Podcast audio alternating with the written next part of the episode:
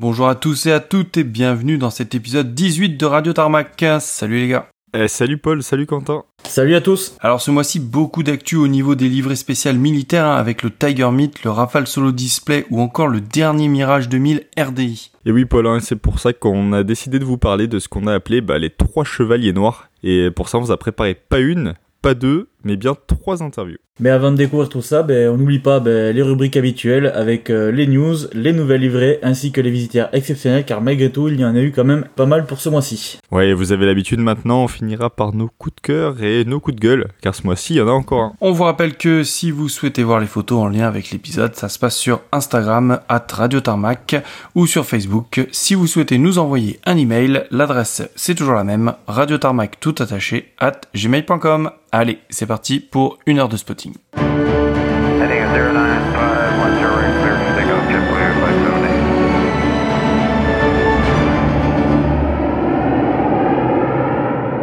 Eh ben, allez, on commence par les news et par une news un peu triste. Ben, encore une fois, hein, c'est surtout quand on aime les vieux liners et plus particulièrement le 747 SP puisque la NASA a annoncé qu'elle allait retirer son 747 SP, donc qui est dédié à l'observation astronomique, et ça devrait être le cas en septembre 2022.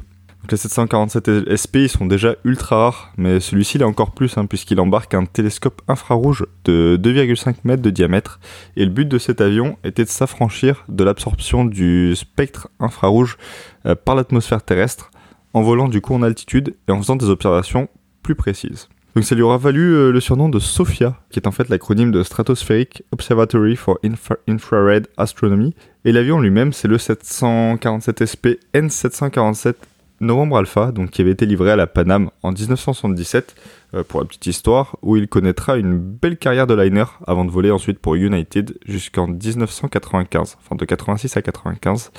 Et ensuite, il fut acquis par la NASA en 1997 qu'il conserva d'abord sous son IMAT N145UA avant de le réimmatriculer en N747NA en 2005. Donc voilà, hein, si vous le pouvez, passer à Palmdale en Californie. Je sais que c'est un peu loin, mais bon, pour le voir ou pour le revoir, bah, on va dire une dernière fois. Et euh, bah, les espèces font de, plus en plus rares, font profiter. Oui, et puis en plus, euh, avec un peu de chance, vous verrez d'autres belles choses là-bas. Et puis euh, toi, en tout, tu l'avais pas vu, Sofia Ouais, ouais, je l'avais vu à Stuttgart. J'étais sur, sur Francfort et j'ai fait un petit, enfin, putain, un gros détour juste pour lui. Et bah, je regrette pas du tout maintenant qu'ils ont annoncé son retrait. Ouais, effectivement, ça valait le coup. Allez, je continue.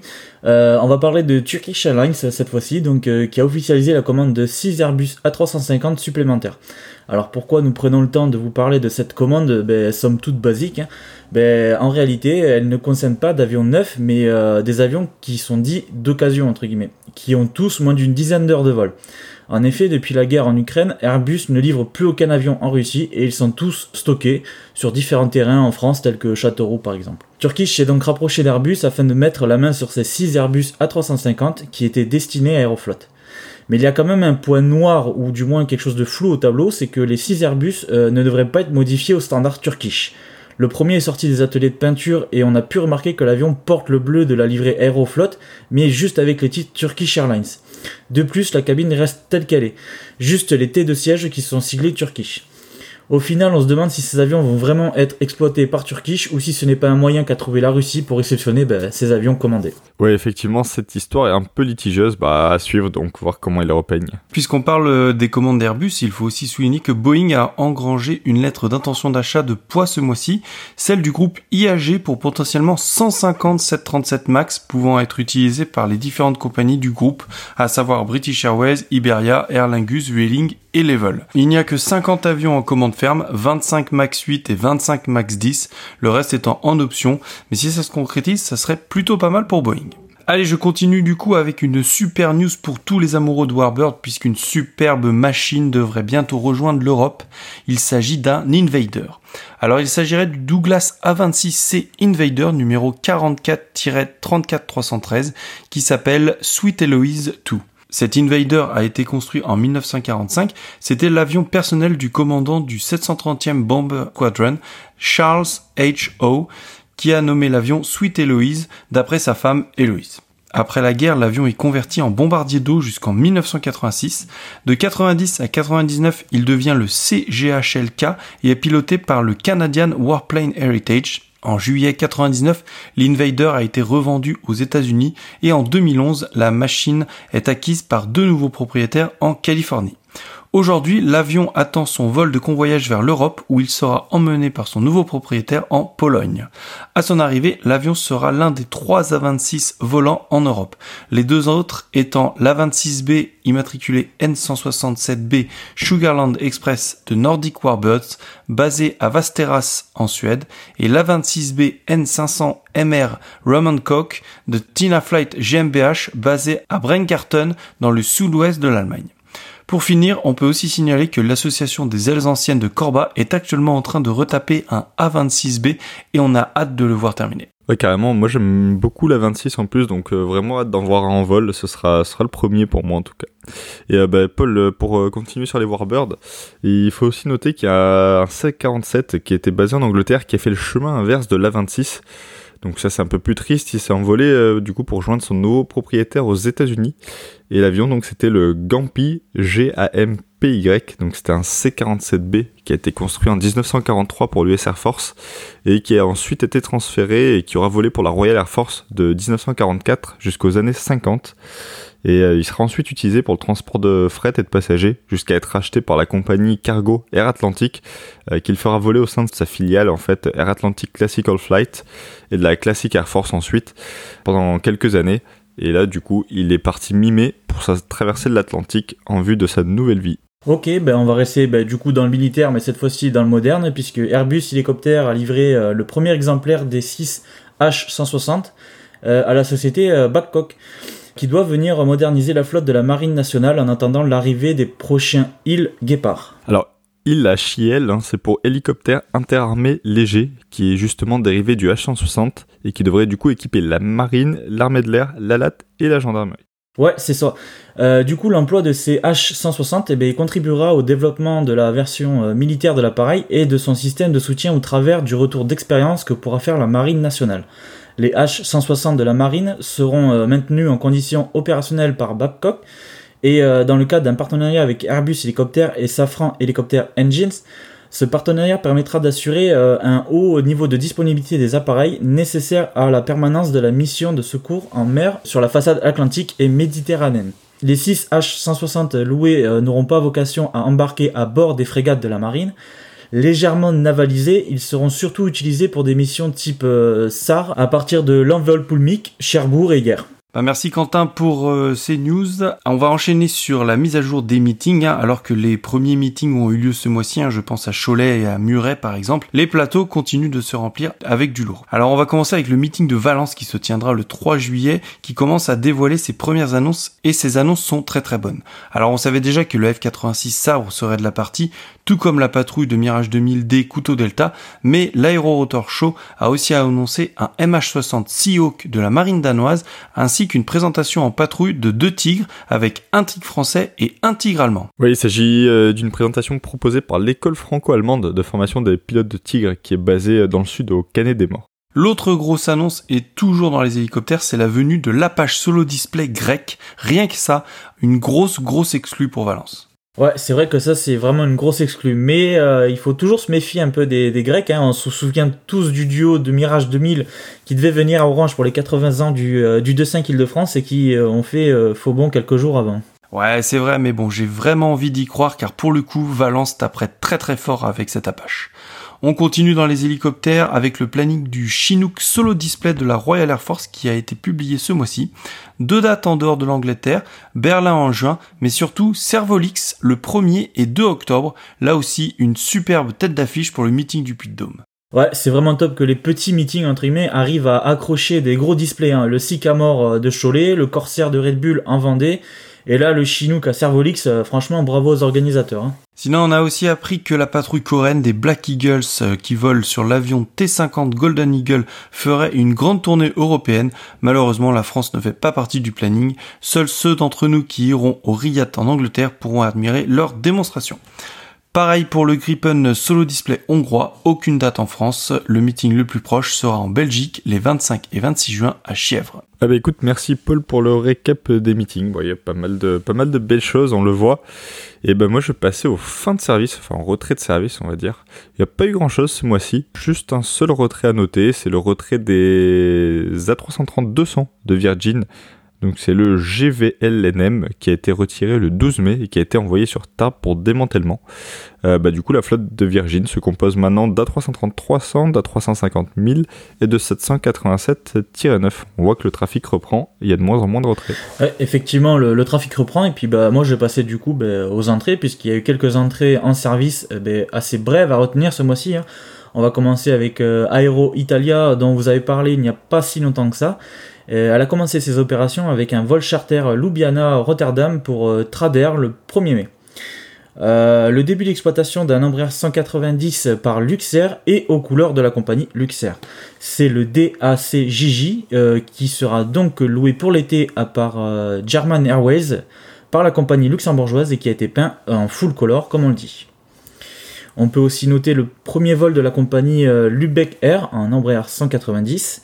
Alors l'avion euh, est immatriculé DAJHW et porte les titres Lubeck Air avec une petite courbe au fuselage et le logo de la compagnie sur la dérive. La compagnie est spécialisée dans le vol charter et elle dessert notamment euh, Bastia depuis euh, Lübeck, qui est une petite ville au nord-est de Hambourg pendant la saison estivale. Et je finirai avec ITA qui a pris livraison de son premier Airbus A350 à la belle livrée bleutée. Il s'agit du EIIFA qui est loué auprès de Alafco. L'avion devrait entrer en service le 1er juin vers Buenos Aires et Los Angeles et il est pour l'instant cantonné à des vols de formation équipage autour de Rome. Eh bien, merci les gars. On aurait pu rajouter que Qantas a passé commande pour son projet Sunrise de 12 à 350 000. Le premier A321 XLR est sorti de peinture. Le Royaume-Uni négocierait l'achat de 26 F-35 supplémentaires. Air Sénégal va louer un A340 de High Fly pour l'été et il devrait être déployé sur CDG. Le premier T7A Red Hawk de l'US Air Force a été dévoilé et pour finir, FedEx a reçu son premier Cessna Sky Courier. Allez, on passe tout de suite aux nouvelles livrées.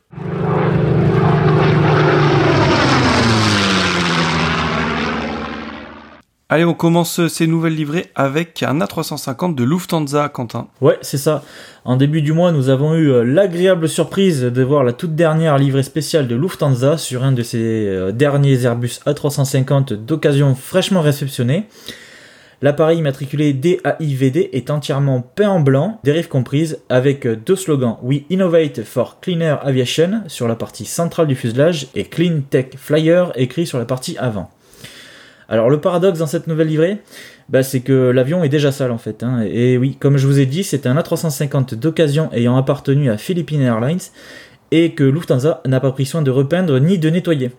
Du coup, ben, on y voit les traces des passerelles d'embarquement au niveau des portes et avec des belles couleurs noires le long du fuselage. Bref, pour un avion euh, portant un test Logan, ça le fait pas trop. Hein. Ouais, j'avoue, ils auraient pu passer un petit coup de Karcher quand même. Ouais, après, euh, bon, l'avion reste quand même blanc, mais bon, c'est déjà sympa d'avoir des stickers un peu qui sortent de l'ordinaire. Pour ma part, j'ai noté qu'il y a eu euh, une nouvelle déco sur un Emirates et du coup, bah, on les arrête plus hein, avec encore une nouvelle livrée qui devrait être appliquée sur 10 de ces A380 et c'est la déco Museum of the Future.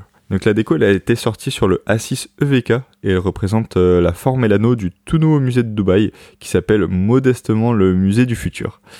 Ce musée a été ouvert en février pour info et euh, bah, il a été ouvert afin de promouvoir la technologie et l'innovation et faire de Dubaï une capitale de, bah, de l'innovation et la livrée arbore le titre Journey to the Future, en gros sur le fuselage, à la place de Emirates, et donc qui reste juste le drapeau des Émirats Arabes Unis sur la dérive euh, de la livrée initiale. Ok, ben moi je vais finir euh, ben, avec un sujet, on ne parle pas souvent, voire même euh, jamais, je crois qu'on l'a abordé qu'une seule fois, c'est ceux de jets privés dans les livrées, vu qu'elles sont quasiment toutes uniques et il y en a beaucoup trop.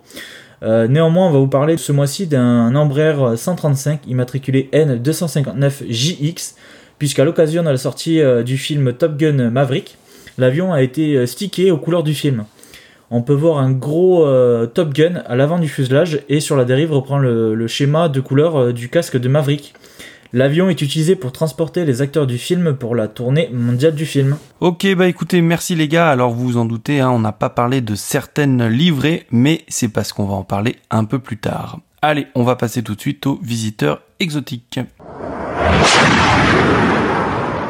Allez, on commence directement avec l'aéroport qui a tué le game du spotting ce mois-ci, et c'est Châteauroux.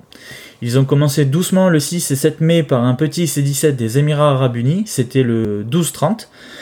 Le 10 mai, ensuite, passage d'un C-130H de l'armée euh, de l'armée de l'air d'Oman, c'était le 501, il est reparti sur Bryce Norton. Et là, par contre, eh ben, ils ont eu le visiteur du mois et sans doute le visiteur de l'année euh, sur le terrain de Châteauroux, voire même peut-être en France. Et oui, pour ceux qui n'auraient pas trop suivi les, réseaux, le 13 mai dernier, euh, c'est le magnifique C-130 de la NASA, immatriculé N436NA, qui s'est posé à Châteauroux et qui est reparti le 14 en début de matinée. Malheureusement, nous n'avions aucune information sur la raison de sa venue, mais une chose est sûre, c'est qu'il a fait plaisir à bon nombre de spotters. Ouais, clairement un visiteur plus que exotique, hein. très très grosse coche pour les spotters de Châteauroux, franchement, bravo à eux. Ouais, c'est clair. Et puis euh, on peut noter aussi que deux jours plus tard, eh ben, toujours sur Châteauroux, hein, ils ont eu le 707 israélien, le immatriculé 292, euh, qui est venu faire un stop euh, lors de son voyage vers la base de Dover aux États-Unis et il repartira le jour même. Exactement, et au retour, il se posera à Orly. Allez, direction Bordeaux cette fois-ci, avec le passage le 6 mai dernier du Falcon 7X du gouvernement de Djibouti, c'était le J2-HPV.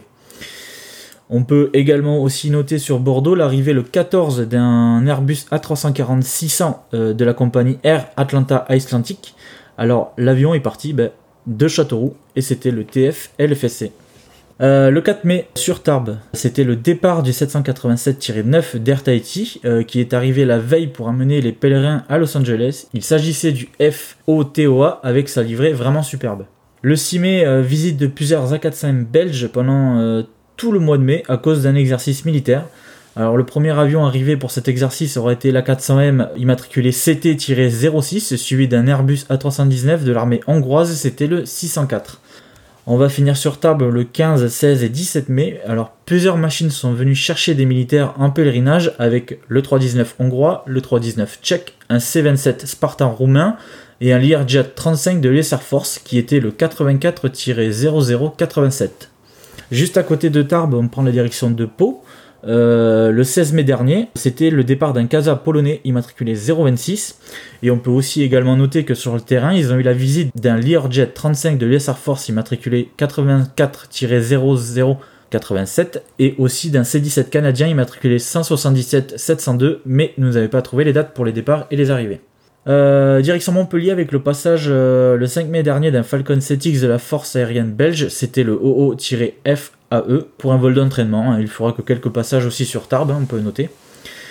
À Nîmes, le 5 mai, euh, ils ont eu l'arrivée d'un Airbus A330 VPBUW, probablement pour du stockage ou un changement de propriétaire. Il arrivait de Mascate euh, au Sultanat d'Oman. Un Piaggio, encore un visiteur exceptionnel pour Nîmes, mais cette fois-ci un peu plus rare puisque c'était euh, un des P180 des pompiers italiens. C'était le I-VDFN qui est arrivé le 16 mai et reparti le 20 mai après la conférence de l'aérial Firefighting à Nîmes. À Marseille cette fois-ci, donc plusieurs petites choses sympas sur Marseille. On va commencer avec un petit euh, Piaggio 180 italien, encore une fois. Un premier euh, de l'Aeronautica Militare le 16 mai et c'était le MM62 286. A noter que celui-ci euh, n'a pas la déco avec les bandes bleues mais vertes. Autre belle rareté sur Marseille, c'était le Puma, ou plutôt un IAR 330 de l'armée de l'air guinéenne. L'appareil est ouvert et porte l'immatriculation 3X-AAA, et il était probablement à Marseille pour de la maintenance. Et je terminerai sur la plateforme avec un beau passage, celui d'un C-130H de l'armée autrichienne, assez rare par chez nous. Hein. C'était le 8T-CB qui a fait un fuel stop. Ouais, à noter aussi Quentin qu'il y a un C-130 de l'armée autrichienne qui est passé au meeting de Muret. Euh, c'était vraiment un peu une surprise parce qu'ils annonçaient un C-130. Je m'attendais à un C-130 français. Et bah c'était pas le cas. bien, bien content d'ailleurs. Et euh, bah, je complète juste sur Marseille, il y a eu aussi un A320 Oman Air Force. Donc ça c'est vraiment assez rare, c'est le bleu, c'est le 556 et du coup il est arrivé de Lisbonne le 22 mai avant de repartir. Donc probablement pour un fuel stop ou pour venir voir les, les hélicos qui sont produits à Marseille pour euh, la force aérienne d'Oman. Et du coup bah, je prends la suite avec Toulon la visite le 10 mai d'un C-40 Clipper, donc qui est la version militaire du 737-700 de l'US Navy, euh, donc sur la base aéronavale. C'était le 66-95. Et toujours sur Toulon, le 12 mai, il y a eu le passage de trois Pumas de la Royal Air Force, donc pour un refueling. Ils sont arrivés d'Orange et ils ont ensuite poursuivi vers l'est. C'était les XW213, XW235 et ZJ 955. Merci Hervé pour les recherches et les infos. Je sais que c'était pas facile de trouver les IMAT. Et on passe sur Nice, qui commence à reprendre son activité estivale avec le retour du, bon, du classique 767-400 Delta, mais accompagné cette année d'un 767 de United, tout ça en vol régulier. Et ben, comme je vous l'ai dit, l'été recommence à Nice avec aussi le 8, euh, l'arrivée des premiers privés, premiers gros privés de la saison, avec la 340 de la Qatar Amiri Flight. Puis le 10 mai, l'arrivée du superbe M-Rise, donc un 757. Donc pour le M-Rise, il restera 3 jours au parking avant de repartir le 13. Et euh, ensuite, autre belle visite, le 15 mai, le départ d'un UC-35D, donc un citation de l'US Navy, qui est immatriculé 166715. Et il est arrivé la veille sur Nice. Et le 19 mai, euh, c'était peut-être la, la plus belle des visites de, ce mois-ci, enfin sur Nice, pardon, c'est un magnifique Casa 295 des Émirats Arabes Unis, donc qui est arrivé. C'était le 822 et il est reparti le 20 mai vers la Grèce. Et on a eu aussi le 777 VPCAL qui est reparti lui après quelques jours au parking. On passe sur Valence avec le passage de deux belles 429 en fuel stop. Le premier est le ZK HUY qui est passé le 16 mai et deux jours plus tard il y a eu le T7 LLS. On part sur Grenoble, euh, on a noté le passage du Bell 412 DHBVB qui partait en direction de l'Espagne. Donc ça aussi c'est une machine qui se fait euh, de plus en plus rare par ici. Et à Lyon maintenant, on part sur Lyon le 11 avec le 747 Cargo A6 GGP, donc qui est le 747 bleu et blanc de la Dubai Airwing, qui est venu transporter des chevaux de course. Il repartira le lendemain vers les Émirats. Ouais, il est aussi passé le 6 mai par CDG, il est arrivé de Londres et il est reparti aussi sur Dubaï. Ouais, il fait un beau petit tour, il a fait un beau petit tour. Et toujours sur Syntex, on peut noter le passage des deux A400M de la, de la force aérienne belge le 16 mai, donc pour le CT-07 et le 19 mai, donc pour le CT-02. Ensuite, on part sur un aéroport dont on ne parle pas souvent, euh, c'est Nevers. Nevers qui a eu le 1er mai un fuel stop d'une Alouette 2, le Foxtrot Alpha Yankee Papa Bravo. On part ensuite sur Dijon avec la visite le 5 mai d'un C130 marocain. Et lui, c'était le CN AOJ. Allez, merci, je prends le relais et on va partir sur Bâle puisque visite le 9 mai du 747-800 BBG A7 HHE de la Qatar Amiri Flight qui a une nouvelle fois fait un vol de test vol le 11 mai. Alors on dit vol car on ne sait toujours pas si c'était juste un vol d'essai ou un départ du HZ HM4, un 787-800 du Royaume d'Arabie Saoudite. C'est un avion qui a été réimmatriculé et repeint puisqu'il portait avant l'immatriculation HZ MF8 et la livrée du ministère des Finances et de l'économie saoudienne. Le 14 mai, c'est le rare H225 Super Puma du gouvernement du Kazakhstan immatriculé UP-EC 501 qui a rendu visite au spotter de Vatry. Ouais, c'est ça, Paul. Il est remonté d'Espagne et il a aussi fait un stop à Perpignan le, 13. Et là aussi, c'est vraiment une très belle prise. Hein. Exactement, et toujours sur Vatry, le 16 mai, c'est un fuel stop de deux EC 135 de l'armée suisse, le T352 et le T366. Visite le 11 mai du CNMMH, le G650 du Royaume du Maroc, sûrement pour préparer la visite du 747-800 Royal qui atterrira à Charles de Gaulle quelques jours plus tard. Le même jour, il y a eu la visite d'un CASA C295 MW de la force aérienne tchèque, le 0482. C'est le CASA 295 avec des winglets, donc qui est assez rare. Et Paul, il me semble que tu as oublié mes petits chouchous euh, sur le Bourget, donc le passage du M-Star, le magnifique 727, donc qui a fait son premier passage sur le Bourget ce mois-ci le 10 mai. Et il a ensuite, il a ensuite fait plusieurs rotations. Et à noter qu'il est passé aussi sur Marseille le 14 mai. Donc pour moi, c'est toujours sympa d'avoir du 727 en 2022 et c'est impossible de pas en parler. Ouais, bon, il vit un peu en France en ce moment, donc euh, bon. Bref, allez, on parle sur Charles de Gaulle. Le 15 mai, Air Serbia a remplacé son classique 319 par son 330 YQ ARB. Il faisait la rotation entre Paris et Belgrade. Ils avaient aussi disparu des aéroports européens à la suite de l'arrivée des Airbus A330, mais finalement, les spotters parisiens ont eu la chance d'avoir peut-être pour une dernière fois l'A300 B4 de la compagnie Iranair immatriculé EP-IBA. C'était le 20 mai dernier. Pour finir, départ le 21 mai du CNMBH, le 747-800 du gouvernement marocain. On finit sur Orly pour les aéroports parisiens avec le 15 mai le départ d'un C-32, la version militaire du 757 de l'US Air Force qui est dédié au transport des personnalités. C'était le 99-003 et il est reparti en call sign SAM 813. Le 16 mai, c'est le 747-800 du Qatar A7 HHE qui est venu se poser et qui repartira le 20 mai. Oui, et puis en plus à savoir que c'est le premier Boeing 747-800 à venir sur Orly en plus. On va en Bretagne, à Rennes cette fois, il y a eu le passage d'un super Puma civil, donc toujours sympa hein, de voir un Puma civil. C'était le LN OBX le 9 mai et il remontait sur l'Angleterre. On peut aussi noter le retour d'un 330 de Lufthansa pour faire du cargo, c'était le 18 mai et c'était le DAI KL. On continue en Bretagne puisque à noter sur l'Andivisio au début du mois la venue de F-18 Super Hornet et de EA-18G Growler de l'US Navy qui sont habituellement embarqués sur l'USS Harry Truman. Le porte-avions américain navigue actuellement en Méditerranée. La venue des sept appareils du 5 au 16 mai était due à un exercice d'interopérabilité avec la marine française.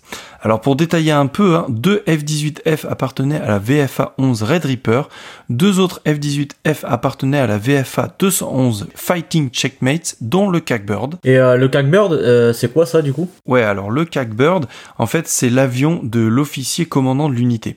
Et donc, comme c'est le patron, il a le droit d'avoir son avion peint avec sa déco spéciale. Alors en général, c'est la même déco que l'unité, mais avec des peintures haute visibilité et pas juste un gris sur gris comme on a l'habitude de voir.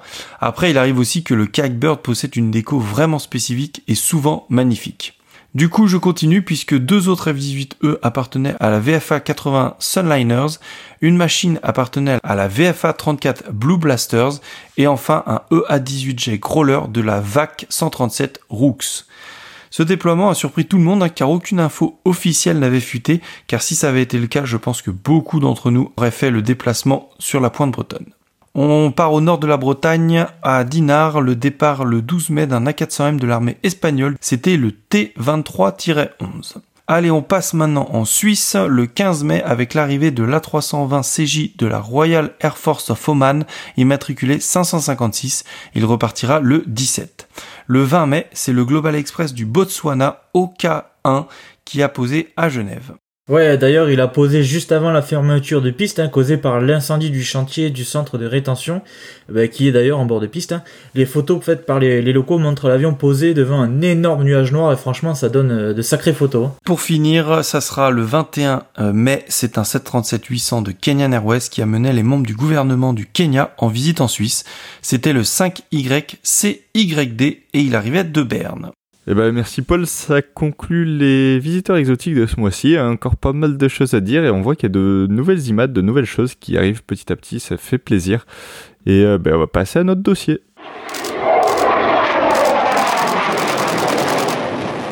Allez, comme on vous l'avait présenté rapidement en introduction, ce mois-ci, nous n'avons pas moins de trois intervenants dans l'épisode. Alors vous aurez sûrement aussi remarqué que dans la rubrique des nouvelles livrées, nous n'avons pas parlé du Rafale Solo Display, du Rafale Spartiate du 330 Lorraine ou encore du Mirage 2000C RDS. Ouais, exactement. Et euh, nous allons en parler maintenant car ces trois avions partagent un point commun, bah, c'est leur livrée à dominante noire. Et ouais, ce sont eux nos trois chevaliers noirs et les trois chevaliers noirs de l'armée française. Nous avons donc réussi à réunir en un même épisode les trois créateurs, les trois designers de ces chevaliers noirs que nous allons tous tenter de photographier tout au long de l'été. Allez, c'est donc moi qui vais commencer avec le Mirage 2000C portant la livrée de retraite service appelée Mission accomplie. Alors avant de recevoir son designer, et pour ceux qui n'auraient pas encore vu cette livrée, je vais vous la décrire succinctement. et puis bien sûr, il ne faut pas oublier que vous retrouverez ben, les photos des trois avions ben, sur notre Instagram. Alors revenons à notre Mirage 2000. Déjà, il s'agit d'un 2000 appartenant au fameux escadron de chasse 2.5 Île-de-France qui depuis trois ans maintenant nous régale et je crois qu'on est tous d'accord là-dessus. Eh bien, pour partir en beauté, ils ont pas un 2000 en noir. Les ailes et le fuselage sont donc pas en noir, avec un nid d'abeille sur les ailes.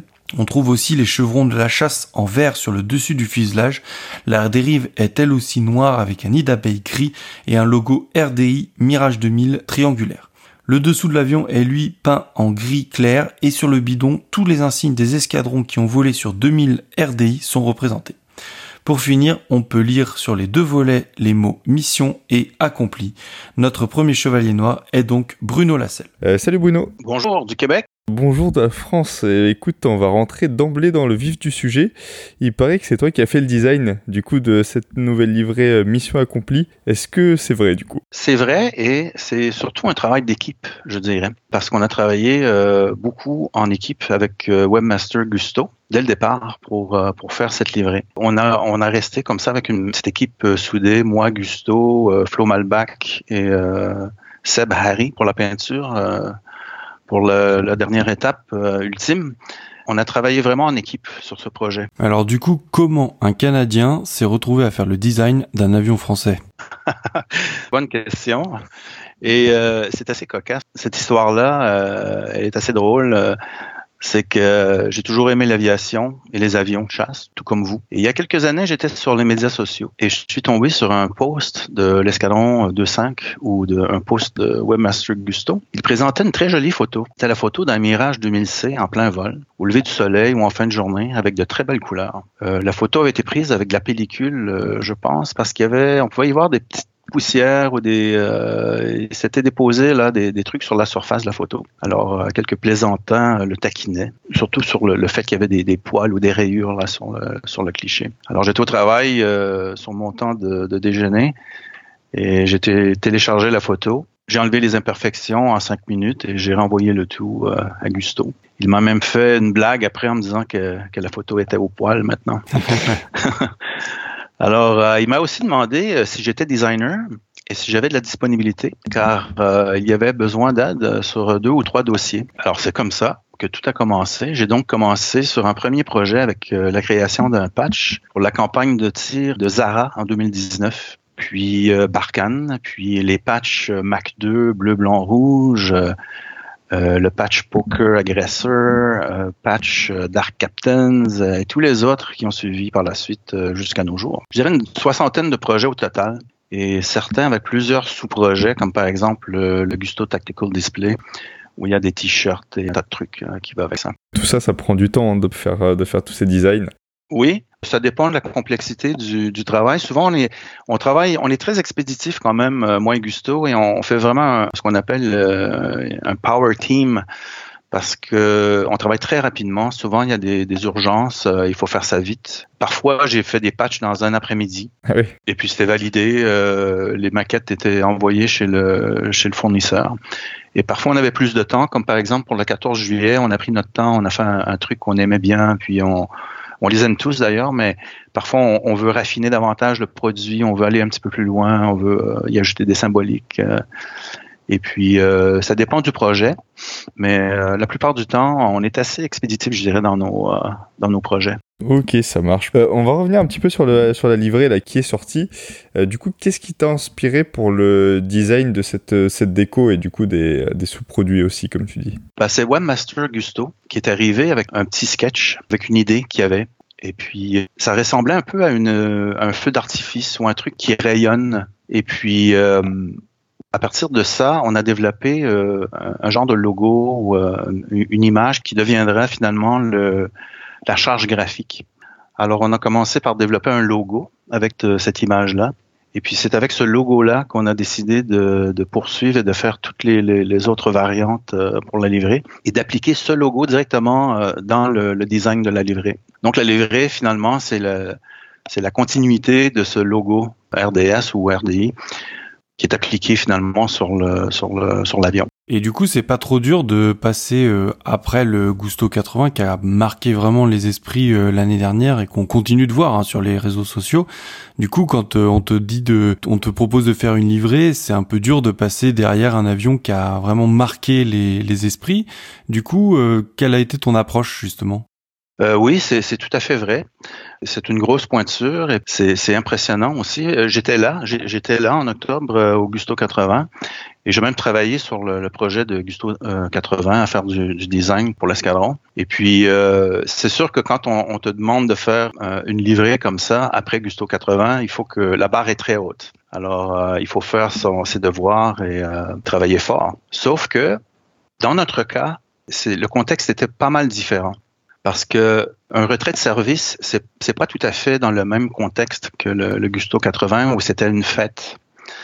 Alors notre approche était pas mal différente par rapport au design de la livrée. Comment tu as réussi un peu à, gérer cette pression vis-à-vis bah, du Gusto 80 et du fait aussi qu'il soit très coloré, alors que là tu livres une, tu proposes une livrée qui est bah, juste noire en fait, très sombre. Oui, tout à fait.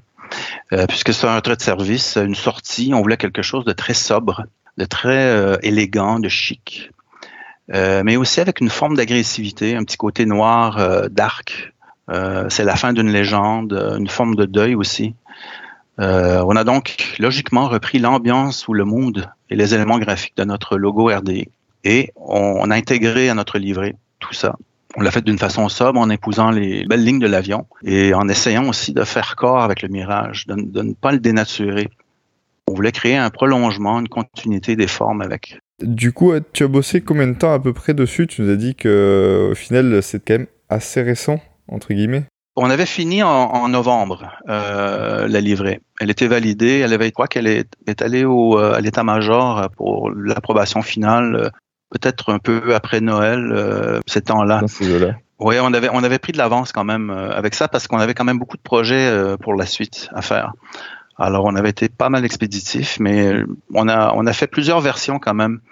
Vu qu'on travaille assez vite, euh, on, avait des rencontres euh, avec nos casques de réalité virtuelle euh, dans des, des, bureaux virtuels, moi et Webmaster Gusto. Et puis, on pouvait interagir aussi avec des, des whiteboards et puis corriger des détails, des choses qui sont, qui sont difficiles à, à rendre parce que Webmaster Gusto a la connaissance de l'appareil et toutes les subtilités que moi j'ai pas et que je ne connais pas. Alors il y a des choses, il y a des il y a des sensors où il y a des, des trucs euh, qu'on qu'on peut pas toucher, on peut pas modifier. Il y a des trappes, euh, il y a des antennes, euh, des radars, des pitos.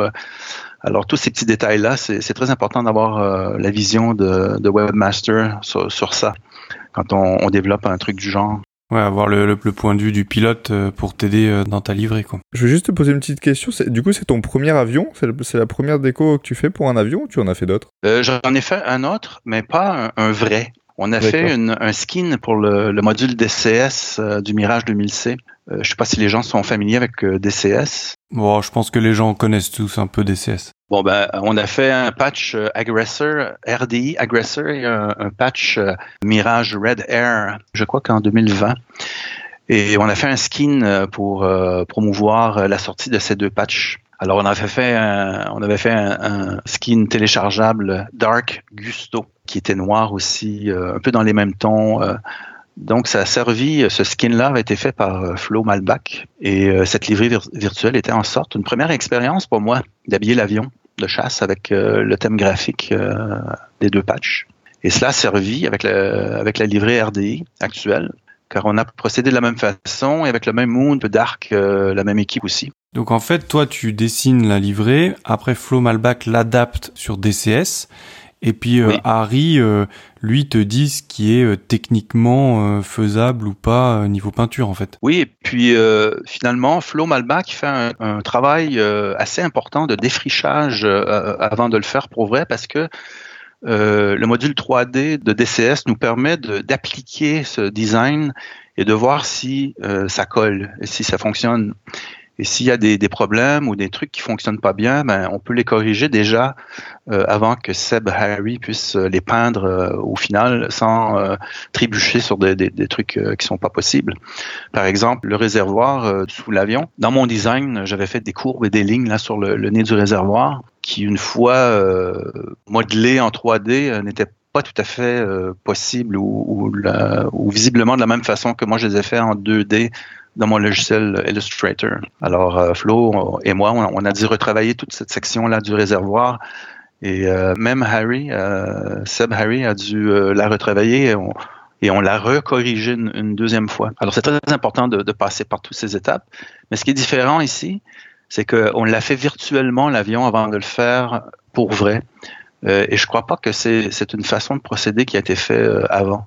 Crois qu'on a fait ça avant de, faire l'avion virtuel, avant de le faire peindre pour vrai. C'est vrai que là, le fait que tu sois pas euh, physiquement en France et tout, on a vraiment une belle illustration d'utiliser tous les outils technologiques pour euh, avancer euh, le plus rapidement, plutôt que faire un dessin, que tu l'envoies, que ça soit retravaillé, qu'on te le renvoie et ainsi de suite. Là, le fait, comme tu nous dis, que tu aies rendez-vous avec euh, Webmaster Gusto en direct et que tu puisses modifier les choses en direct, ça, ça t'a permis, ouais, de gagner beaucoup de temps. Ah ouais. Et puis aujourd'hui, euh, bienvenue dans le metaverse avec les casques de vision euh, virtuel, parce que même si la personne n'est pas là devant toi, on a quand même une présence, euh, on a des, avatars, on, a des, personnes virtuelles qui bougent, euh, qui se regardent, on interagit sur un whiteboard je te passe un crayon et tu dessines. On échange comme ça sur le, développement de, concepts. On peut même dessiner en 3D et bouger la forme et se la passer un peu comme un ballon ou comme un, un modèle. C'est très intéressant d'utiliser cette façon-là de travailler. Et puis on l'a utilisé pas mal, euh, moi et, et, Gusto. Et du coup, quand euh, bon, on t'a demandé de faire la livrée, on t'a donné un peu les thèmes, etc. La livrée, elle t'est venue rapidement en tête, ou alors t'as mis plusieurs essais à, à, trouver une inspiration, on va dire? La livrée est arrivée assez vite parce que une fois qu'on a le, le, le, logo ou l'image graphique de, de cet événement-là, tout ce qui reste à faire, c'est l'appliquer sur euh, un t-shirt, sur un patch, sur un avion, sur tout le reste.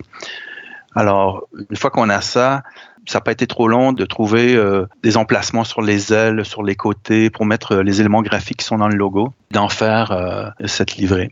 Mais on a dû quand même modifier quelques trucs dans, dans, la forme. Mais quand on regarde le logo, on voit aussi la livrée. Quand on voit la livrée, on voit aussi le logo. C'est ça qui est important. C'est uni et ça fait ça fait une image euh, qui se complète et qui se complémente aussi. Eh bien écoute euh, Bruno, merci hein, d'avoir euh, pris le temps de répondre et de nous éclairer sur cette livrée et cette livrée ben du coup qu'il sort aujourd'hui hein, en même temps que ton interview et surtout hein, cette livrée ben on va pouvoir en profiter pas juste pendant euh, le retrait de service, mais pendant euh, plus d'un mois, puisque euh, le 2.5 a, sorti cette livrée mi-mai, alors que le retrait de service est normalement effectif fin juin. Donc, eh ben, si vous êtes pas trop loin de Orange, allez le faire en photo. On a nos, nos petites souris qui nous ont dit que cet avion devrait passer en meeting. Donc, bah, écoutez, surveillez les meetings où le 2.5 se rend. Et j'espère que vous pourrez le voir et qu'il aura le même succès que le Gusto 80. Ouais, va quand même falloir se dépêcher pour l'avoir. Un mois, c'est pas long. Eh ben, écoute, euh, merci Bruno, merci d'avoir été avec nous. Euh, Est-ce qu'on peut te suivre sur euh, Facebook ou Instagram? Je sais pas si tu as une page euh, où tu fais des designs. Oui, tout à fait. J'ai euh, une page Instagram et ça s'appelle Bravo Lima Design. Et puis souvent je mets mes, trucs, mes esquisses, mes patchs, mes créations, mes, projets, tout est là. Et puis sur Facebook, euh, c'est Bruno Lasselle. Euh, c'est la même chose. Il y a un lien vers euh, Bravo Lima Design et tout est là. Ça marche, oui. En effet, sur Bravo Lima Design, il y a quelques images du 2000 CRDI avec la nouvelle livrée si vous voulez le voir plus en détail. Et merci beaucoup d'avoir été avec nous pour aujourd'hui en tout cas. Merci à toi Bruno. Merci à vous et merci aux spotters qui prennent toutes les, les superbes photos là. Euh, pour nous une fois qu'on a fait le travail. Tu risques d'en avoir un paquet encore. Merci beaucoup. Allez, c'est moi qui vais enchaîner avec le Rafale de l'escadron 330 euh, Lorraine, euh, qui est donc basé à Mont-de-Marsan. L'avion a été peint dans le cadre du NATO Tiger Meet 2022 qui a eu lieu en Grèce. Il fallait donc que la livrée intègre le thème tigre, mais aussi le thème de la Grèce. Et c'est donc le thème du film 300 qui a été sélectionné pour peindre ce Rafale. L'intégralité du rafale est tigrée de rayures noires et grises du plus bel effet, avec en plein milieu le mot 330, écrit en rouge champ avec la police du film 300. Sur l'aile gauche, on retrouve l'écusson du Lorraine et sur l'aile droite est écrit le mot Lorraine, là aussi aux couleurs rouge champ. La dérive représente un magnifique tigre spartiate sur fond jaune. Cette livrée est vraiment magnifique personnellement. Nous avons donc son créateur avec nous, Michel Lorenzo. Alors Michel, avant de commencer à rentrer dans le vif du sujet, est-ce que tu pourrais rapidement te présenter et nous expliquer un peu comment tu en es arrivé à faire des décorations spéciales pour la Medler Bonsoir Paul, bonsoir Quentin. Mais écoute, euh, vraiment, je suis ravi de, de, participer à ton émission. Eh bien, euh, tout simplement, donc euh, je m'appelle Michel Laurenceau, euh, je suis de formation donc graphiste et designer en produits publicitaires. Alors, graphiste, tu sais, c'est un petit peu large. Tu, tu peux toucher à à beaucoup de secteurs. C'est le design publicitaire dont, euh, dont j'ai fait mes premières armes euh, en agence euh, de communication. Donc je suis resté quand même quelques années. Mais par la suite, si tu veux, il y a toujours eu cette envie de dessin et d'illustration sur l'aéronautique. Et donc, j'envisageais toujours de, de, devenir en fait auteur de, de bande dessinée. Et en 2009, eh bien, euh, les choses sont concrétisées avec ma première parution aux éditions Zephyr. Aujourd'hui, c'est les éditions euh, Dupuis avec les produits Zephyr. Et donc, mon premier projet était l'escadrille Normandie-Niemen. Voilà. Durant mon, mon travail d'auteur, euh, dessinateur en, en, bande dessinée, il arrivé de, de, me déplacer euh, énormément en base aérienne, euh, soit pour effectivement travailler avec les pilotes de chasse sur, euh, sur simplement euh, les, euh, les, conditions et puis les prérogatives sur la technique et stratégique de, du pilote opérationnel. Et eh bien, fil en aiguille, les relations sont devenues un peu plus, un peu plus chaudes, plus, plus amicales, plus, plus personnelles. Et j'ai pu rencontrer, si tu veux, des personnes qui étaient liées en fin, en fin de compte à tout ce qui était structure et, euh, et livrer des, des, avions. Et euh, en fait, ma première, ma première livrée, c'était pour le 75e anniversaire du Normandie Niemen. Très belle livrée, hein. le Normandie Niemen ouais, qui, qui a sorti euh, deux belles livrées euh, coup sur coup là, vraiment superbe. Alors, si tu veux, le, la jonction qui avait été faite, c'était ma rencontre qui était extraordinaire avec l'adjudant-chef euh, Ludovic euh, et l'adjudant euh, Dominique Sims, qui, qui ont été, je dirais, les, précurseurs des, des livrées précédentes. On peut leur dire de, de, de 1997 quasi jusqu'en 2011 sur le 70e anniversaire. Et par la suite, moi, j'ai pris en 2017 je dirais, la relève avec cette livrée particulière, dont j'en ai fait partie. Donc ça a été ma première livrée en unité de l'armée de l'air, et j'avoue que c'était un, un souvenir euh, impérissable. Tu as fait la livrée du, euh, du NTM du Lorraine cette année. Pour ta livrée Tigre, du coup, euh, sur quel thème tu as décidé de partir? Et aussi, est-ce que tu as eu des contraintes spécifiques ou est-ce que tu as eu totalement carte blanche sur ça? Bah, Écoute, pour la livrée de, de cette année, bon, j'ai pas eu carte blanche parce que c'est toujours, on, on, revient toujours vers moi pour me présenter en fin de compte le, le projet. Déjà, si ça m'intéresse, si j'ai le temps et l'événement d'y participer il est consacré. Et si tu veux, généralement, euh, l'escadron, eux, ont toujours un thème assez fort pour développer leur, euh, je dirais, leur, leur déco. Hein. Donc le NTM se, se passait, euh, l'exercice se passait en Grèce. Il y a toujours eu, ce, je dirais, cette première idée qui était sortie de, de, l'escadron, eh bien, le, film qui a un, assez grand succès, qui était 300. C'était ce thème guerrier qui, sortait et qui transpirait pour, pour pouvoir travailler sur, sur les livrées de cette année. Alors en plus 300 c'est un film qui graphiquement est très très marqué, hein, c'est très rouge etc. Et du coup comment t'as réussi parce que ta livrée est euh, noire, enfin dominante noire, et du coup comment t'as réussi à intégrer ton rouge et ton noir dans, dans ta livrée pour justement que le thème 300 soit bien marqué? En fait ce qui marque quand même euh, si tu veux le, sur un plan euh, cinématographique et, et graphique en soi, même chromatique sur ce film, c'est vraiment ces contrastes extrêmement sombres c'est, je dirais, cette euh, saturation de, de, couleur de rouge. Donc, il y avait cette dominance euh, chromatique qui était présente. Et donc, euh, dans les dans les premiers retours, dans les premières réunions que j'avais eues avec avec Ludovic, qui qui est le chef de projet de, de tout ça, eh bien, on a commencé déjà à revenir sur ces sur ces deux premières teintes qui étaient importantes, et par la suite, effectivement, la symbolique qui devait s'y trouver, qui s'apprêtait peut-être assez bien avec le, le 330 Lorraine.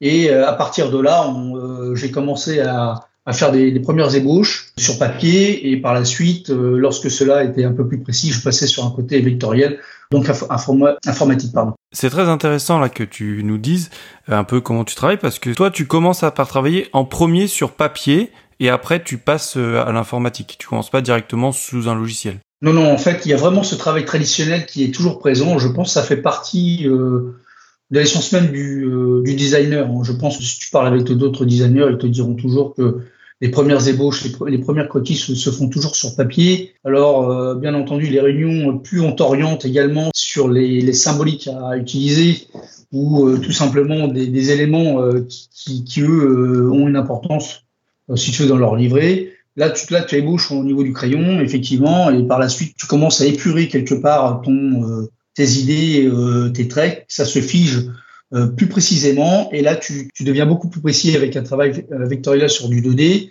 Et là où ça devient, je dirais, sur le, la lancée du, du, projet, là où ça être intéressant, c'est de pouvoir passer du 2D à la 3D. Donc, c'est-à-dire de, de, de, gérer en fait tes volumes qui est en 2D sur, du, sur le, le volume de l'aéronef, donc en 3D.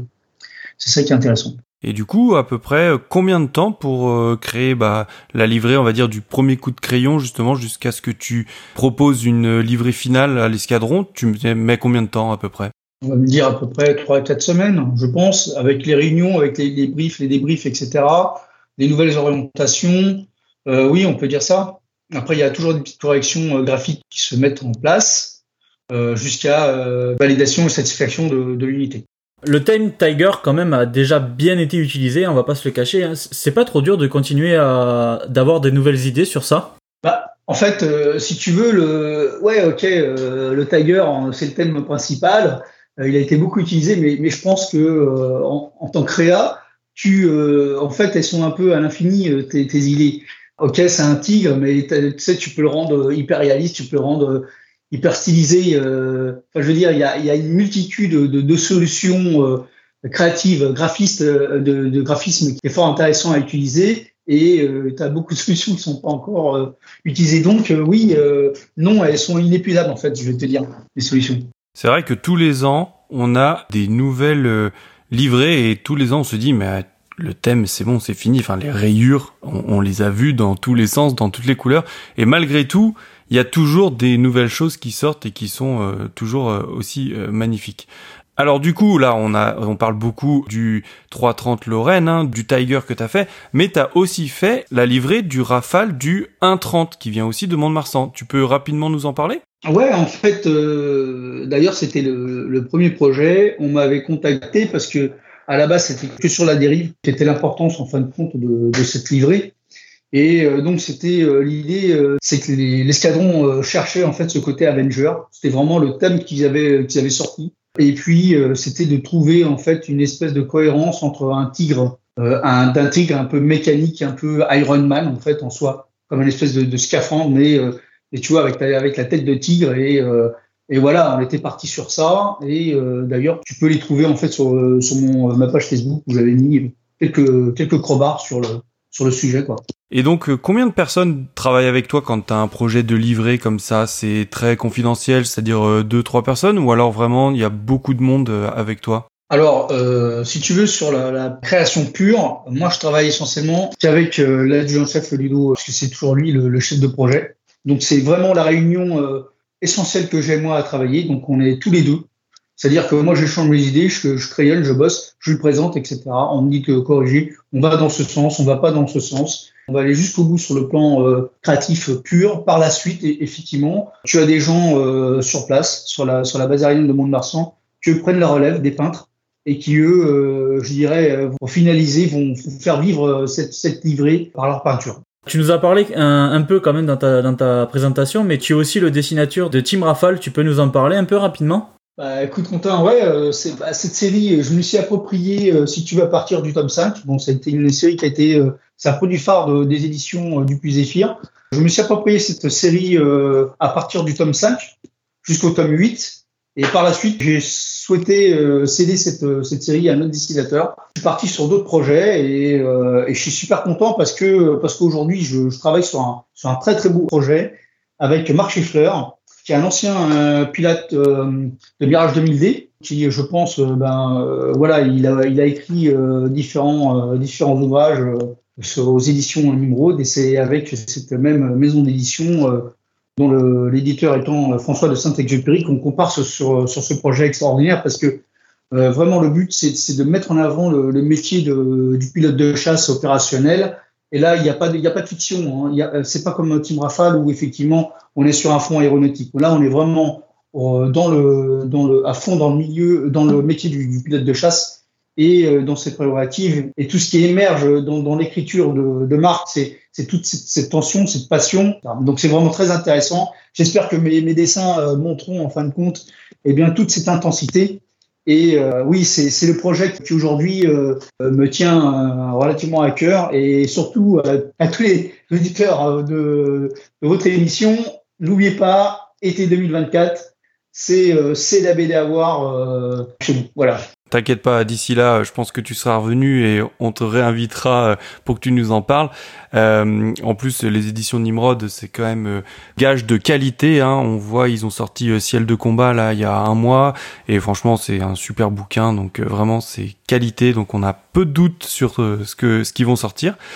Du coup, en plus, enfin, moi j'ai cru comprendre, c'est pas ton métier. On est d'accord que dessiner euh, une BD, ce n'est pas ton métier. Tu fais ça en plus, à côté de ton vrai métier. En 2009, c'était mon vrai métier. Donc j'étais vraiment auteur de bande dessinée. Euh, je, ne faisais que ça. Je, je gagnais ma vie euh, en tant qu'auteur. Je sais qu'aujourd'hui, si tu veux, c'est devenu en fait une activité en, en deuxième partie, mais, mais bien évidemment, je suis je suis marqué par par mon passage aux éditions euh, du Plus Zéphyr et, euh, et j'espère bien, eh bien euh, de revenir, de revenir sur cette, sur ce, sur cette belle profession d'auteur à temps plein. Et du coup, alors, on va revenir un peu sur les livrets et puis l'aviation. Il y a des nouvelles choses dans les tuyaux là? Tu penses que tu vas nous sortir quelque chose, une nouvelle livrée cette année ou pas? C'est une question qu'on pose à tous les, les designers de livrets. si on a des nouvelles choses, est-ce que cette année on va s'attendre à de nouvelles choses de ta part? Bah écoute, euh, je pense peut-être euh, me, me, préciser pour, pour en faire une nouvelle livrée, on verra. je suis entouré de passionnés et effectivement, euh, de voir par la suite voir ces, ces, beaux avions voler avec, avec une créa et surtout aux couleurs d'un escadron, c'est c'est voilà, c'est formidable. Bon, donc du coup, je pense que d'ici la fin de l'année, on va te réinviter pour que pour qu'on discute. Ouais, ouais.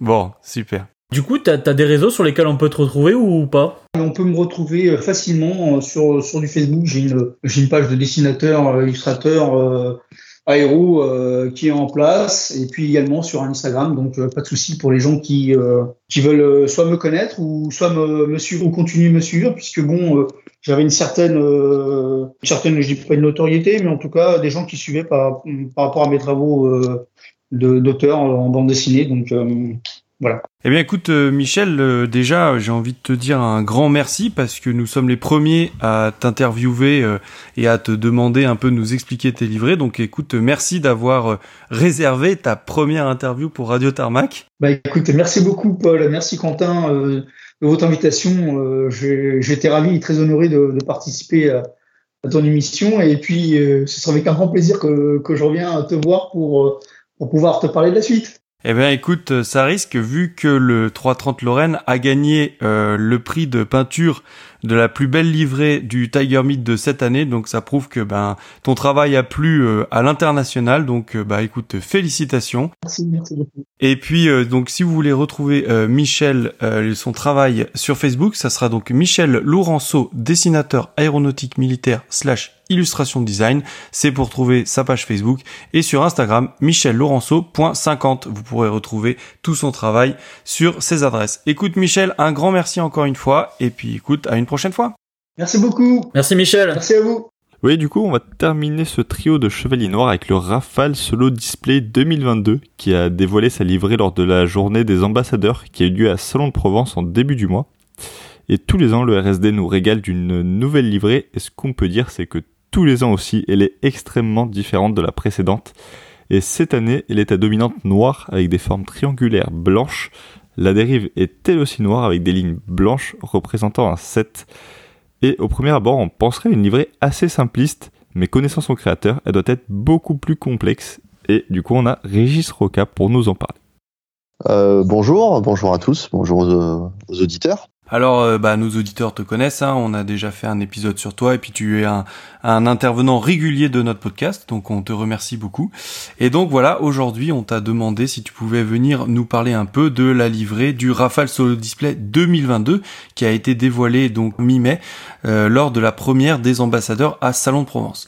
Donc Régis, eh ben tout simplement, raconte-nous comment t'es venu l'idée de la livrée du RSD 2022. Ça a été assez basique, en fait, c'est un peu j'ai envie de dire la même histoire, j'ai peur de vous lasser après, mais c'est euh, d'abord issu d'un dialogue avec, euh, là en l'occurrence avec son, avec son pilote, Bubu, donc, qui est euh, le, le, septième pilote euh, RSD de, de, présentation, et qui en fait avait un, une idée en tête, une volonté assez forte, Et de cette idée, le brief était relativement simple puisqu'en fait, tout part finalement d'un anniversaire puisque cette année, c'est les 30 ans du C01, du Rafale C01 peut-être pour euh, ceux qui ont oublié ou qui ne connaîtraient pas, le, Rafale C01, c'était euh, c'était un Rafale qui était entièrement noir et qui a servi, bah, comme son, enfin, c'était le premier exemplaire, comme son nom l'indique. Qui était magnifique et qui, pour la petite histoire, eh bien, a été repeint pour être euh, exposé à Ballard, à Paris.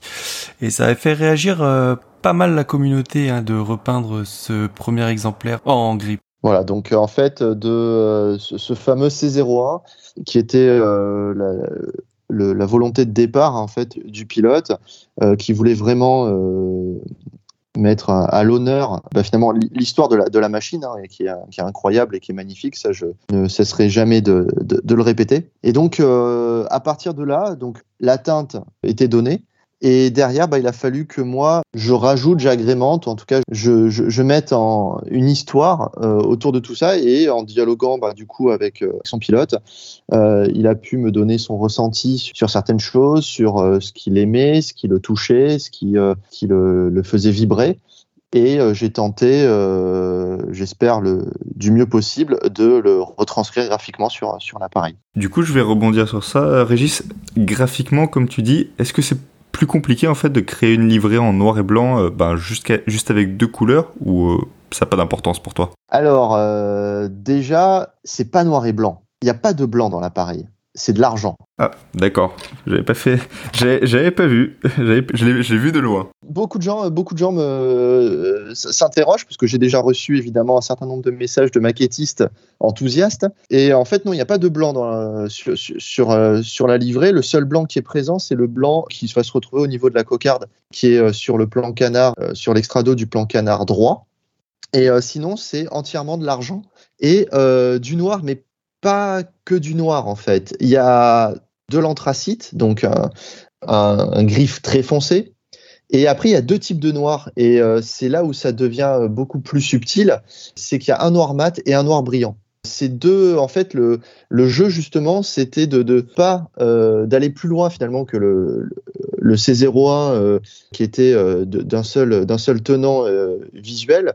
Là, c'est de faire en sorte jouer et de capter la lumière différemment, parce qu'évidemment, comme, euh, comme évoqué, euh, le noir n'est pas une teinte excessivement facile. Et d'ailleurs, je, j'ai aussi reçu euh, quelques messages de, de spotters pour m'indiquer leur pensée vis-à-vis de, de, la livrée de cette année, puisque je sais que c'est pas une teinte très appréciée parfois en photo parce qu'elle est difficile à rendre, et c'est tout à fait vrai. Et je le conçois aisément mais là en l'occurrence pour jouer euh, sur la lumière et proposer quelque chose d'un petit peu euh, à la fois original et, euh, et, particulier, il y a ce noir mat qui vient jouer avec ce noir brillant, ces liserés argentés qui viennent eux aussi prendre la lumière de façon très particulière puisque c'est une teinte métallique et tout ça sur avec un gris anthracite donc un, un quasi noir qui vient créer justement va donner euh, du volume visuel à cette teinte qui euh, effectivement à la base aplatit beaucoup les choses. Ok, bah écoute, je te remercie. Alors,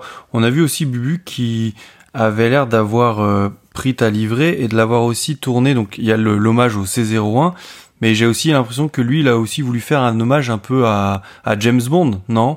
Alors, il y a forcément, euh, je veux dire, à partir du moment où on, joue sur le noir, c'est presque, ça peut être James Bond, ça peut être, euh, il y a la Batmobile, ça peut être euh, tout ce qu'on veut. Effectivement, c'est pas complètement anodin le lien, on va dire, mental qui peut être créé avec James Bond, puisque le pilote étant le septième pilote, en l'occurrence bah, le 07, c'est le RSD 07. Forcément, euh, on a tous en tête, puisque je pense qu'on a tous été plus ou moins bercés par euh, ce genre de, de, de cinéma, par euh, le double 07 de James Bond.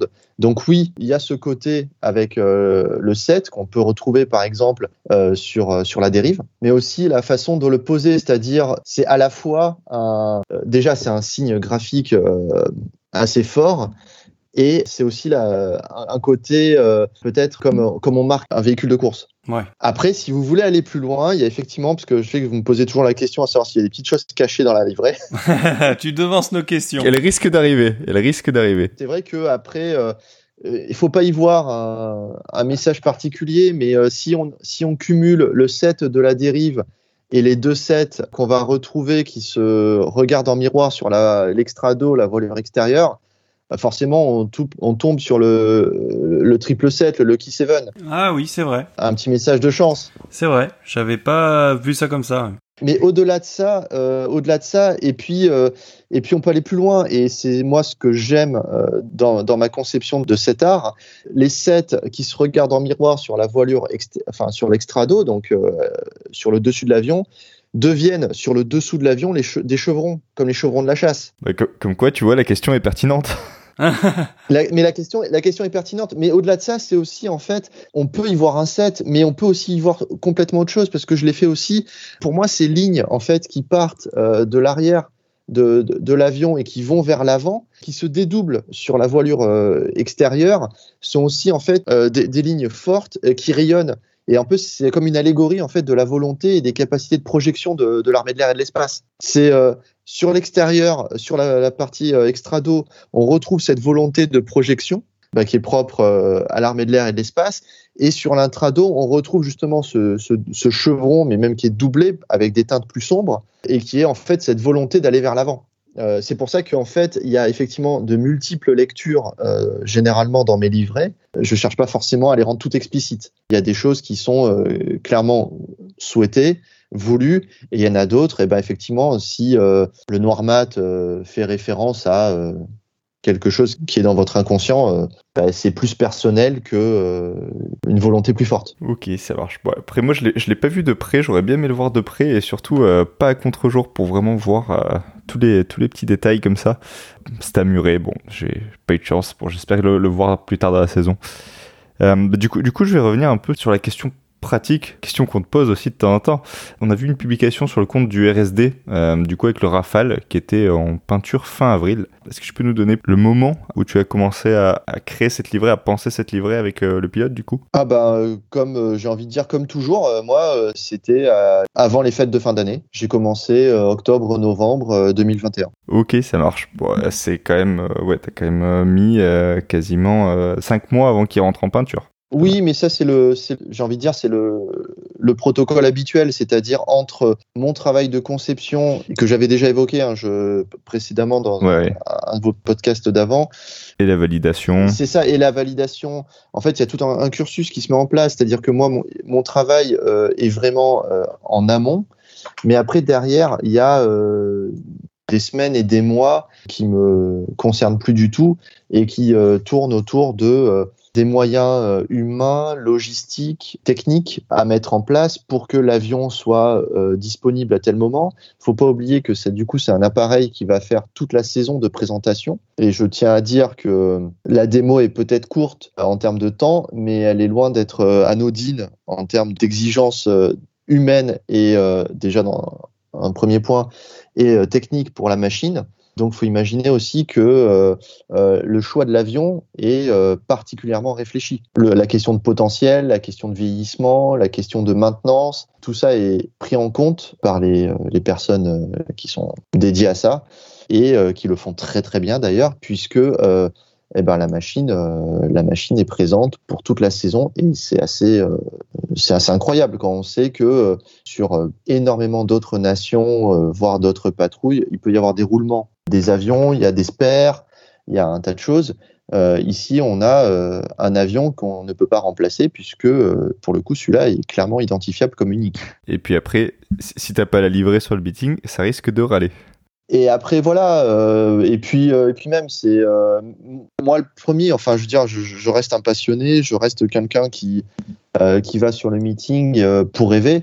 Et c'est vrai que je peux imaginer euh, peut-être la frustration, je pense surtout aux, photographes, hein, qui pourraient ne pas, de ne pas avoir l'avion. Mais ça, j'ai envie de dire, c'est grâce à l'excellence du travail à la fois de l'équipe RSD, des gens de la mécanique, de l'escadron de soutien technique aéronautique à, Saint-Dizier. Et j'ai envie de dire, comme d'habitude, euh, pour un avion peint, il faut toute une armée derrière. Et c'est grâce à l'excellence du travail de, tous que c'est possible. En tout cas, euh, on a vraiment quand même, il faut, faut le souligner, je pense, en France de la chance d'être un pays et d'avoir une armée de l'air qui tous les ans prend le temps de peindre une machine différente pour le Rafale Solo Display.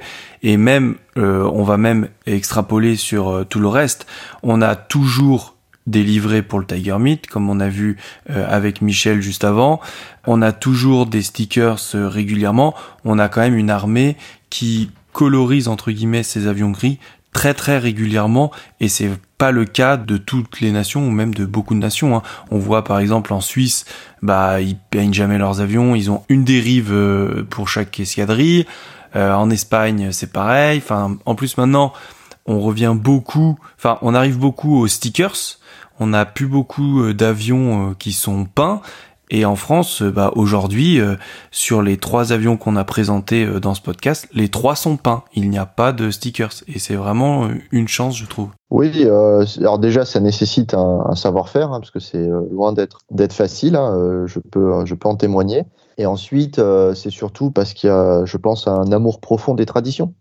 Tout simplement, on a une histoire aéronautique militaire en particulier d'une richesse incroyable. Et euh, je pense que euh, c'est simplement euh, la volonté de, de, mettre en avant ces savoir-faire, ces histoires, ces hommes, ces femmes qui composent, qui composent cette institution. Et c'est vrai que on peut s'estimer chanceux. Ouais, je pense que on l'est. Et bah, en tout cas, ça se voit, ça se voit avec toutes ces livrées. C'est vraiment cool qu'on les ait.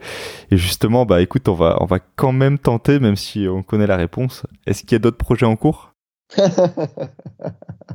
tu vois, celle-là aussi, on te la pose à chaque fois. Ouais. Alors, je sais plus ce que je réponds à chaque fois. Euh, je, dois, je dois pour répondre oui, je pense. Euh, en général, c'est oui, il y en a. euh, bah, je vais pas changer, alors je vais dire oui, il y en a. ok, ça marche. Bah, écoute, euh, écoute, bah, super. Merci Régis hein, d'avoir été avec nous encore une fois. c'est vraiment top. Merci à vous, merci à vous les gars. Bah, écoutez aussi, n'hésitez pas à aller voir les créations de Régis, hein, soit sur sa page Facebook, Régis Roca, on le rappelle, soit encore mieux, allez les voir tout au long de la saison euh, sur les meetings les plus proches de chez vous. Bon et bien voilà, vous avez pu entendre les trois interviews de nos trois créateurs de ces trois chevaliers noirs. J'espère que ça vous a intéressé. Nous avons passé un tout le mois à collecter les informations et les interviews de ces designers qui participent au rayonnement de l'armée de l'air dans le ciel.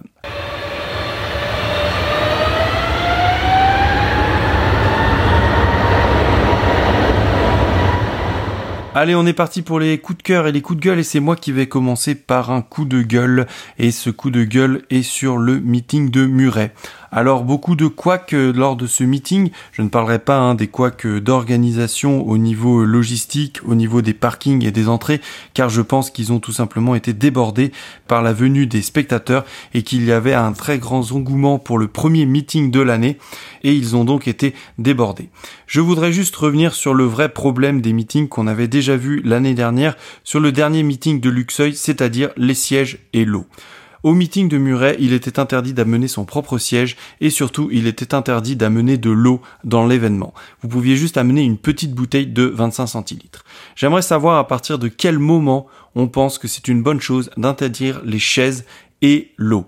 Alors les chaises, les meetings sont des événements familiaux. Vous avez des jeunes enfants, vous avez des parents, vous avez des grands-parents qui souhaitent tous participer à cette fête de l'air. À quel moment vous vous décidez de ne pas accepter les chaises dans ces événements? Comment vous pouvez expliquer à une dame de plus de 80 ans qu'elle ne peut pas s'asseoir, qu'elle ne peut pas ramener sa chaise? Par contre, une fois à l'intérieur, elle peut acheter une chaise pliante à 20 euros. C'est tout bonnement inadmissible. Surtout qu'une chaise, je suis désolé, mais c'est pas un problème de sécurité. Et on bascule derrière sur un problème avec l'eau. Pareil, à quel moment vous pouvez interdire aux gens d'amener de l'eau? C'est juste scandaleux. Je suis désolé, hein, mais que vous pouviez pas ramener votre pique-nique, vos bières, votre coca, ok, je peux le concevoir puisque vous allez en vendre. Mais de l'eau, c'est l'élément vital, euh, je veux dire, c'est le niveau zéro des choses qu'on peut emmener. Bientôt, c'est quoi? On devra interdire la crème solaire parce qu'on aura de la crème solaire en vente dans les meetings? Je suis désolé, je trouve ça inadmissible et honnêtement, j'espère que ça va vite changer parce que c'est vraiment pas normal. Bah, t'avoue, Paul, que je me suis fait avoir aussi. J'ai dû ramener ma, mon trépied, euh, enfin ma chaise pliante, euh, jusqu'à la voiture. Donc bon, c'était pas très agréable, mais bon. Euh, moi, je vais passer à la sortie de Top Gun. Ah, donc, coup de cœur cette fois. Donc, avec la sortie de Top Gun Maverick. Donc, 36 ans après la sortie du premier volet de Top Gun, le film mythique qui a fait rêver des dizaines de personnes et suscité des vocations partout à travers le monde revient. Alors bon, vous avez sûrement vu la bande-annonce déjà, ou au moins quelques images, voire même le film. Il est vraiment fou.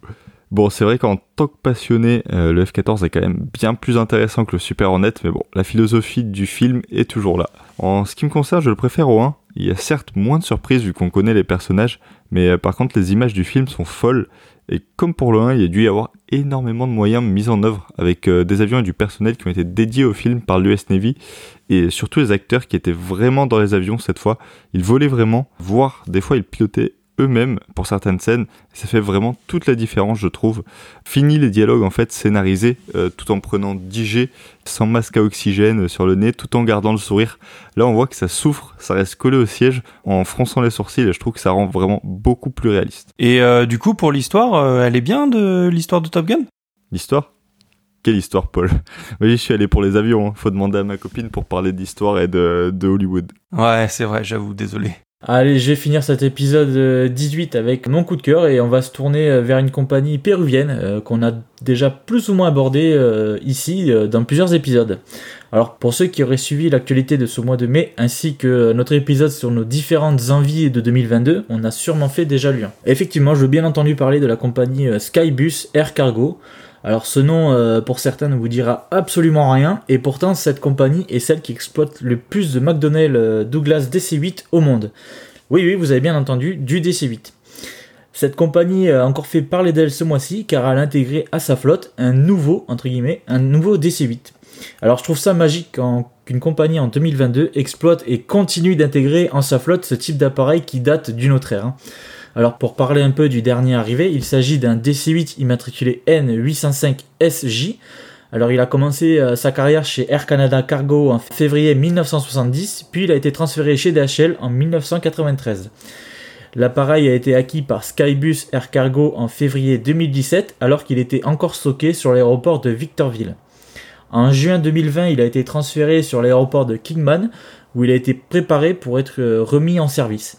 Et c'est chose faite, puisque ce mois-ci, l'appareil a été transféré vers Miami, en Floride, d'où la compagnie péruvienne exploite ses vols cargo à destination des Caraïbes ou de l'Amérique du Sud. Donc maintenant, il ne vous reste qu'une seule chose à faire, euh, c'est en plus d'aller voir Top Gun, c'est d'aller euh, à Miami pour profiter encore de ces petites merveilles volantes. Bien merci les gars, ça conclut donc cet épisode 18 de Radio Tarmac. J'espère que ça vous aura bien plu. La saison des meetings vient juste de commencer et même si j'étais un peu énervé sur la fin, eh bien je suis content que ça commence et j'espère qu'on va voir de superbes choses. On se retrouve le mois prochain avec j'espère beaucoup de choses à vous dire. Au revoir. Bye bye. Allez salut, à la prochaine.